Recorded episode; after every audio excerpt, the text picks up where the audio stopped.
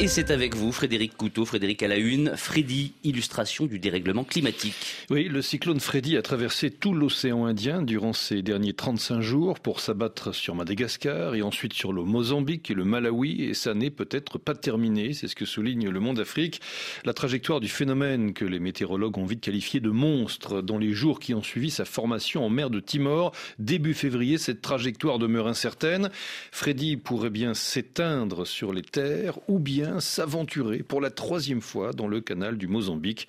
Une nouvelle intensification du cyclone, favorisée par la traversée des eaux chaudes océaniques, n'est toutefois pas une hypothèse privilégiée. Quoi qu'il en soit, Freddy a très certainement décroché le titre de cyclone le plus long jamais observé. Oui, le précédent record étant détenu par John en 1994 dans l'océan Pacifique, 31 jours, plus d'une centaine de morts ont jusqu'à présent euh, été dénombrés, pointe encore le Monde Afrique. Selon l'agence américaine d'observation océanique et atmosphérique, Freddy a aussi pulvérisé les records de puissance en générant autant d'énergie qu'une saison moyenne d'ouragan dans l'Atlantique Nord.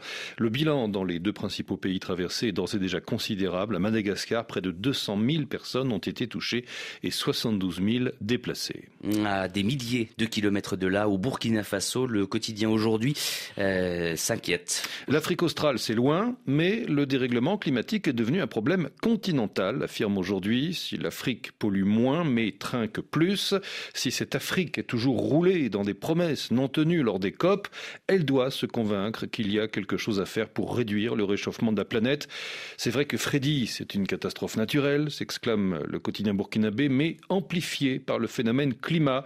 On annonce par exemple le retour du phénomène El Niño cette année, où une vague de chaleur est prévue en ce mois de mars déjà des pays tels que le Burkina, le Niger, le Tchad, le Mali connaissent une chaleur de plomb, pointe encore aujourd'hui. Alors, Qu'en sera-t-il au mois d'avril, mois de chaleur par excellence Le récent One Forest Summit, qui s'est tenu à Libreville début mars, a d'ailleurs euh, rappelé le, caractère vital de la préservation du bassin du Congo, des forêts de l'Afrique centrale et de l'Amazonie, véritable poumon du monde. Et le quotidien Ouagalais de conclure, l'homme, en voulant se rendre maître et possesseur de la nature, l'a détruite et cette nature regimbe et lui revient à la figure. Faisons gaffe. Au Mali, cette question, faut-il craindre le retour de la guerre entre Bamako et les ex-rebelles du Nord?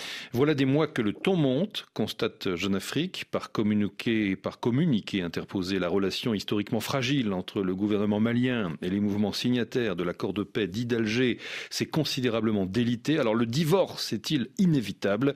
Le site d'information panafricain a interrogé Mohamed El Maouloud Ramadan, porte-parole de la principale coalition de mouvements signataires.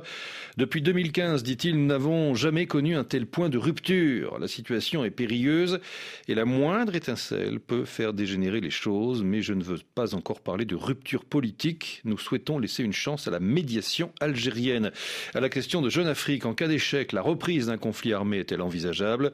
Mohamed El Maouloud Ramadan répond Nous ne le souhaitons pas, mais c'est envisageable, car c'est l'accord qui garantit la non-belligérance. Si cet accord n'existe plus, alors il n'y a plus de confiance et plus de cessez-le-feu. Enfin, un constat amer pour le nouvel observateur à Kinshasa. Toujours pas de condamnation ferme du Rwanda, titre le billet hebdomadaire congolais. Après la mission d'une équipe du Conseil de sécurité des Nations Unies à Goma, chef-lieu de la province du Nord Kivu, ville de plus en plus sous la menace des rebelles du M23, les Congolais se demandent à quoi a servi cette énième promenade de santé, affirme le nouvel observateur. En effet, poursuit-il, cet important organe des Nations Unies s'est abstenu de condamner ouvertement le Rwanda pour son soutien avéré aux terroristes du M23.